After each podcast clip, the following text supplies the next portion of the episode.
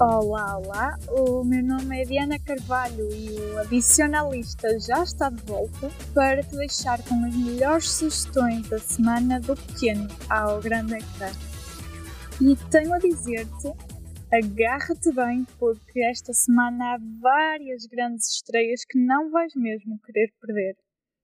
Tudo vai começar na quarta-feira, dia 3, com a chegada de uma produção tanto à RTP1 como à HBO Portugal. Trata-se da segunda temporada de Alga Seca, que, com promoção à primeira faixa do horário nobre do Canal 1, substitui Chegar a Casa logo após o telejornal.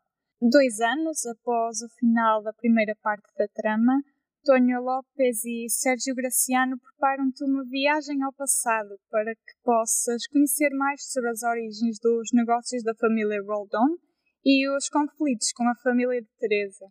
Como pode já perceber através desta premissa, Mauro Galdon, o inspetor Vinhas, Irene, Dulce e Lázaro vão voltar todos ao teu ecrã. Mas não vêm sozinhos. Na continuação da série, juntam-se ao elenco nomes como Pepe Rapazote, Luana Piovani e Gonçalo Waddington.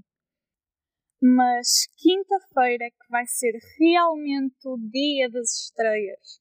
Podes começar a planear bem o teu calendário, porque não é só uma ou duas, são três estreias super aguardadas a chegar aos cinemas. A primeira é um filme que, depois de tanta ânsia, dispensa apresentações. We're Eternals. We came here 7,000 years ago to protect humans from the deviants.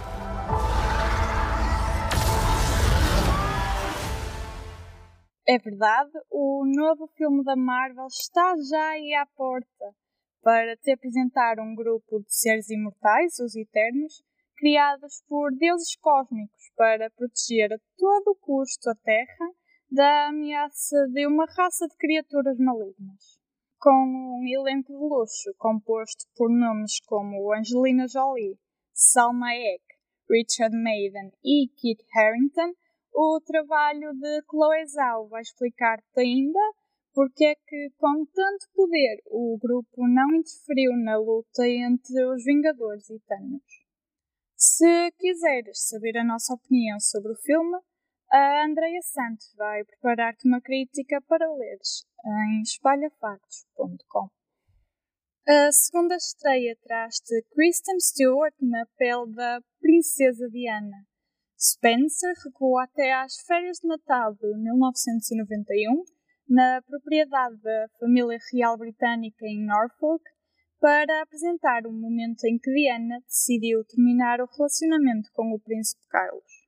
A partir daí tudo muda, deixa de ser tratada por Alteza Real e a relação com a família real escurece cada vez mais, até ao momento que marcou o mundo em agosto de 1997. O trailer antevê que a própria princesa já tinha receio do desfecho. Ora ouve. There's no hope for me. Not with them. Fight them. You are your own weapon.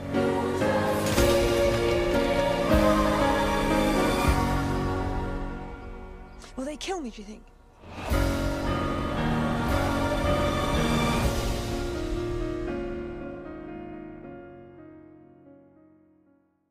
Ainda tens dúvidas quanto a ver este filme? O Cláudio Melo dá-te uma opinião prévia numa crítica que vais poder ler no site do Espalha Factos.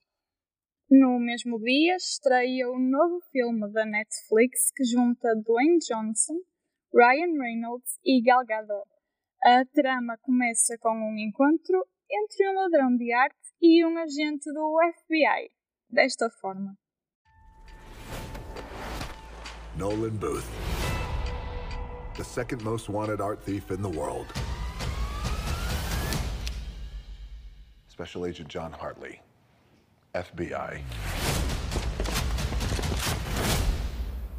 Hi, guys.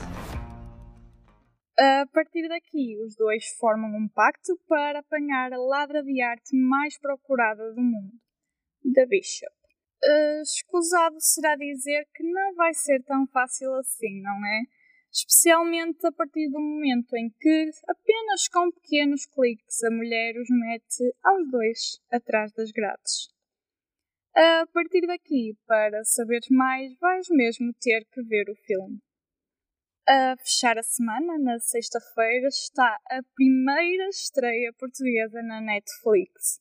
Não precisas de esconder o entusiasmo, porque finalmente vais poder ver Glória, uma criação de Pedro Lopes e Tiago Guedes. O thriller luso remonta aos anos 60, altura em que a aldeia portuguesa de Glória do Ribatejo se torna num dos palcos mais improváveis da Guerra Fria. Tudo isto por uma simples razão.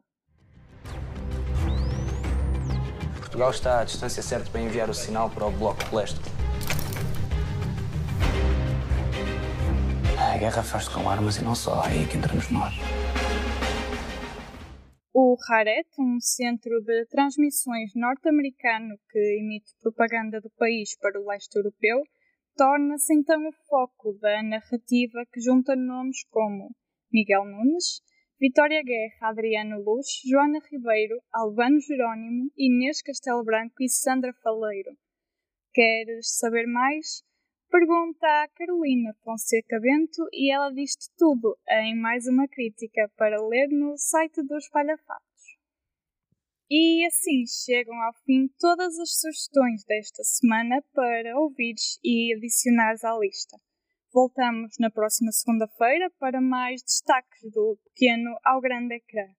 Até lá, não te esqueças que, para continuares a par de todas as novidades da TV, cinema e streaming, só tens de visitar as redes sociais do Espalha Factos e espalhafactos.com. Boa segunda-feira!